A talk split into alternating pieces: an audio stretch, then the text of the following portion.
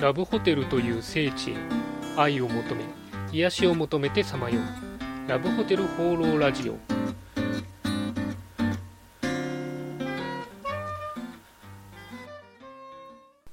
はいということで今週も始まりましたラブホテル放浪ラジオ第15回。パーソナリティのラブホテルファンブログ管理人です。えー、今日はですね、ちょっとあの、土曜日の朝の爽やかな時間帯に、えー、録音してお送りしてるんですけども、さっきあの、テレビで、えー、子供に見せる、あの、メディアの規制みたいな、え、番組をやってまして、ちょっと見てたんですけど、ふとあの、このラジオは、その、年齢ってどうなんだろうと思いまして、一応あの、ラブホテル自体は、あれなんですよね、え、法律で18歳未満は利用できませんので、まあそういう意味だと、あの、18歳以上対象なのかなと思うんですけども、ただあの内容的には一応気を使ってアダルトなことは基本的には何も言っていないので、まあ全年齢対象っちゃ対象なのかなと。ただあの、さっき言ったようにラブホテル自体が18歳以上が使うことを対象にしてるんで、ラジオ的にもまあ18歳以下の人は特に意識は今までしてなかったんですが、じゃあそういう若い子が聞いたらどうなんだろうなと思ったんですけども、まああれなんですよね、内容が何気にそんなにアダルトだったり面白かったりするわけじゃないんで、ラブホテルにこう興味を持ち出した、えー、若い子が聞いてもですね、まあ一回聞いてもいいかなってきっと思っちゃうんじゃないかなと、まあそんな風に思うことで落ち着きました。えー、ということで、えー、一応18歳以上推奨のこのラジオ、今週もよろしくお願いします。今週の気になったラブホテル情報はい。ということで、私が独断と偏見で今週気になったロブホテルに関する情報をご紹介するコーナー。えー、今週のテーマはこちら。初めてのラブホテルです。えー、前回からの続きの話になるんですけども、えー、ラブホテルをあの使ったことがない人に、え、なんで使わないの？という話をしたところですね、え使い方がよくわかんないと。というちょっと私も予想外な答えが返ってきまして、あの、あれですね、せっかく2人で盛り上がったのに、いざラブホテルに行ったらですね、使い方がよくわかんなくて、あたふたしてしまったら、えー、雰囲気が壊れてしまうじゃないかというのを、え気にしてるよという話がありました。ということで、えー、今回はラブホテルを初めて使う方にですね、え、どうしたらいいの？というのを一通りちょっと、えレクチャーしようかなというふうに思います。えちなみにこの内容はあの文章でもブログに上げておきますんで、まあ、あの参考にしていただければというふうに思います。えー、では早速、えー、初めてのラブホテルの使い方なんですけども、えー、まずはあれですね、場所ですね。大体どの辺行くのと、なんか旅行先で行くのか、なんか近場の、え行きやすいところに行くのか、ということで、まあ、え交通手段含めてですかね、え大体どの辺行くよというのを、え決めてもらいたいと思います。で、そしたら予算ですよね。大体いくらぐらいかなと、え払えるのかなというのをちょっと、え決めてもらいたいなと思います。まあ、大体休憩がですね、安くて2、3000円で、え、高いと4000円以上と。まあ、休憩って言ってるのは2時間、3時間利用ぐらいですね。まあ、フリータイムとかもあったりはしますけど、大体3時間利用で3000円から4000円以上と思ってもらえればいいです。あとはまあ泊まりですね。夜行って一晩いるよっていう場合はまあ5000円以上が大体基本かなと。まあ1万円ぐらいするところもありますけども、えー、というふうになります。ちなみにあの今私が話した料金って言ってるのは2名1室利用の場合の料金ですんで、1名で3000とか5000かかるわけじゃないんで、まあ、そこは、え大丈夫です。あとはですね、お金に関しては、まあ、え実際ホテル決めるときに見ればいいと思うんですけども、え曜日とか時間帯で値段違ったりしますんで、そこはちょっと注意は必要です。あとあの、夜9時以降ですと、まあ、オール宿泊料金になると、まあ、宿泊しかできないっていう場合もありますんで、まあ、そこもちょっと、え気をつけてください。で、えー、予算が明確になったらいよいよどのホテルを、えー、使うかっていうとこなんですけども、今のラブホテル大体ホームページありますんで、えー、まずはその行きたい場所にあるラブホテルのですね、ホームページを見ながら決めるのがいいかなというふうに思います。まあ、あの、ホームページないホテルもあるかもしれないですけども、まあ、一番多分行きやすいのは、その、ホームページがあるような新しいところだと思いますんで、まあ、そこはホームページあるところから選んだらいいんじゃないかなというふうに思います。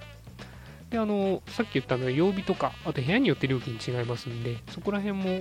ネットで調べれば出てくるかなと思います。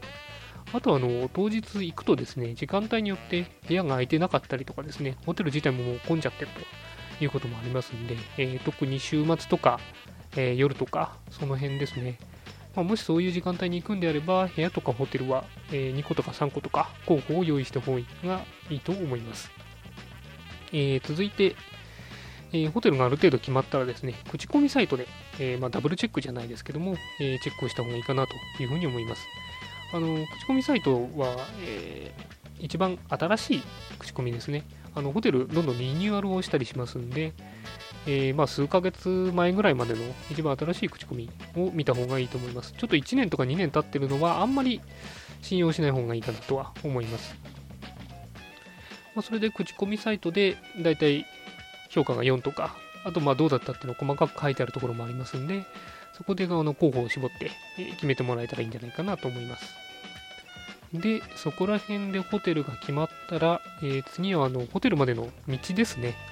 あのラボホテルって大通りとかに面していなかったりとか、街から外れたところにありますんで、ちょっと道は一応迷わないように調べといて、まあ、できれば一回行っといた方がいいかなと思います。まあ、あんまりないかもですけど、えー、夜、徒歩で、あの、どっか街の外れっつってもあれですけど、繁華街よりちょっと外れたところに行く場合はですね、まあ、治安も一応頭には入れておいた方がいいかなというふうには思います。で、これで下準備が完璧になりますんで、あとはもう行くだけかと思うんですけども、実際ホテルに入った時ですね、ここをまあ心配されてる方結構多かったですけど、えー、ホテルに入ると、えー、まずその部屋を選ぶシステムなんですけども、えー、パネルがこう電気で光ってる。パネルでこう部屋の写真が光っててその下に料金が書いてある。パターンですね。でそこの、え写真についてるボタンかこう手前にこうボタンが置いてあってそこでこう選択して選ぶ、え選んで何ですかね部屋の番号が出てくる。紙が出てきてそれを持って部屋に行くパターンと、えパネルで選んで、まあ、その紙なのか思ってフロントに行って、えー、鍵をもらって部屋に行くパターン。あとはそういうのがなくてフロントに行ってフロントのメニューを見ながら部屋を選ぶパターン。えー、パネルのみパターン、パネルプラスフロントパターン、フロントのみパターンですかね。大体この3つぐらいになるかなと思います。まあ、えー、部屋を選ぶときはですね、ちゃんと彼女の意見とか彼氏の意見と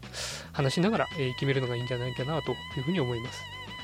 あとは鍵、部屋の鍵もですね、ある場合とない場合があって、まあ、フロントのに行ったら基本鍵はあるとは思いますけどね。そのパネルだけで選ぶやつだと、その紙が出てきて、紙持って部屋まで行けば部屋の前のランプがついてて、そこ入ればいいだけというのもあって、鍵なしの場合もありますんで、まあ、なんで鍵がないかっていうと途中退出がないからなんですけど、基本ラブホテルって途中で出てまた戻ってくるってことはないんで、まあ、それで鍵がないんですけど、まあ、鍵ありだったら別に鍵もらってね、行くだけなんで普通かと思うんですけども、あとは、えー、入って、えー、気をつけるというかポイントになるのは料金ですね。えー、前払い制と後払い制がありますんで、まあ、宿泊は後払いが多いんじゃないかなと思いますけどね、休憩だと先に払ってっていうのもなくはないので、まあ、そこは指示に従えばいいと思いますけどね。えまあ、そういうのがありますよということで。で、フロントが決まったら、あとは部屋までの移動ですけど、まあ、注意点というか、マナーとしては、その、乗るエレベーターですね。ごく稀に鉢合わせしてカップルがこう複数カップルがあることもありますけどそういう時はまあエレベーターは1人あ1カップルで行くっていうのが大体多いと思いますんで一緒にはまあ乗らない方がいいかなと思いますで、えー、部屋に行ったら、まあ、あと部屋に入ったら特別なことはないですけど、まあ、エチケットとしては、あのお風呂は一通り、えー、あの風呂の中とかですね、外一通り水で流しておくのがいいかなとは思います。あとまあ、足をその時洗っちゃったりとかしておくと、まあなんとなくエチケット的にいいかなと。まあすぐお風呂入るんだったらあれですけどね、というのはあります。であとはゆっくり、えー、休んでもらった後、部屋出るときですけども、えー、まあ延長料金まず注意ってとこですかね。その時間制なので、時間限られてるんで、オーバーしちゃうと当然料金増えてきますので、そこはちょっと注意が必要かなと思います。で自動生産機がま部屋にあればそこでお金払って、あとまあそのまま出てきちゃえばいいので、まあえー、自動生産機で支払いが必要ですよってところですかね。まあ、ごくまれにエアシューターっていうその空気の筒にお金を入れて支払うところはありますけど、まあ、今若い人が行くような新しいホテルはそういうとこは多分ないんじゃないかなと思います。で、フロントの支払いだったら、まあ、部屋出て鍵閉めて、